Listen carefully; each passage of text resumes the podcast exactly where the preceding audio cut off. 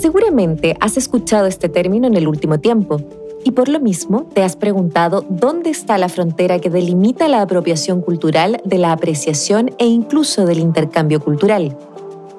Dice Desiree Bela Lobede que la apropiación cultural se da básicamente cuando una cultura mayoritaria toma elementos o prácticas de una cultura minoritaria por las cuales esa cultura ha sido oprimida o perseguida a lo largo de la historia. Casos no faltan, como cuando Disney trató de apropiarse y registrar el Día de los Muertos, fiesta tradicional mexicana, como marca mientras preparaba su película Coco. En Chile, por supuesto, que ya se ha hecho, era que no, con una tienda llamada Lágrimas de Luna y que provee a Falabella diversas joyas y productos textiles de origen mapuche, desnaturalizando y descontextualizando sus sentidos solo con fines lucrativos. Su directora, no está de más decir, es hermana del actual vicepresidente ejecutivo de Empresa Forestal Arauco. Pero, ¿qué pasa cuando aparentemente hay una buena intención detrás?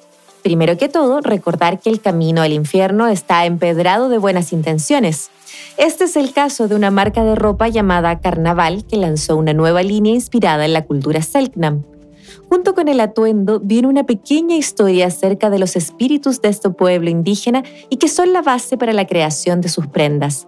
Por supuesto que las críticas no se demoraron en llegar y su defensa fue que quisieron poner en valor estas culturas indígenas diseñando trajes que representaran los símbolos de cada una y que a su vez pudiesen ser utilizadas en otras ocasiones dándole el respeto y valor que merecen. Uno de quienes más repudiaron su actuar fue la corporación Selknam Chile. Esta, en su declaración pública del 4 de septiembre del 2020, dice que estos pijamas transgreden a todo un pueblo, a sus ancestros y a su espiritualidad, siendo esta una mala utilización de su patrimonio material e inmaterial para la comercialización indiscriminada. Estas acciones son consecuencias de una forma multicultural para relacionarse entre los colonos y mestizos con los pueblos originarios. Particularmente en Chile, dice Ana María Cuña Olivares, el reconocimiento de la existencia y valor de los pueblos originarios era el primer paso necesario. No obstante, quedarnos solo en ello ha posibilitado prácticas que, desde una perspectiva crítica en ciencias sociales, podríamos denominar neocolonialismo, en tanto hemos construido un sujeto indígena con necesidades y anhelos de reconocimiento y desarrollo definidas desde el prisma occidental neoliberal y no desde la aproximación a su particularidad y cosmovisión. La idea, finaliza diciendo Desiree Bela Lobede, es no banalizar prácticas que para otras personas tienen mucho significado.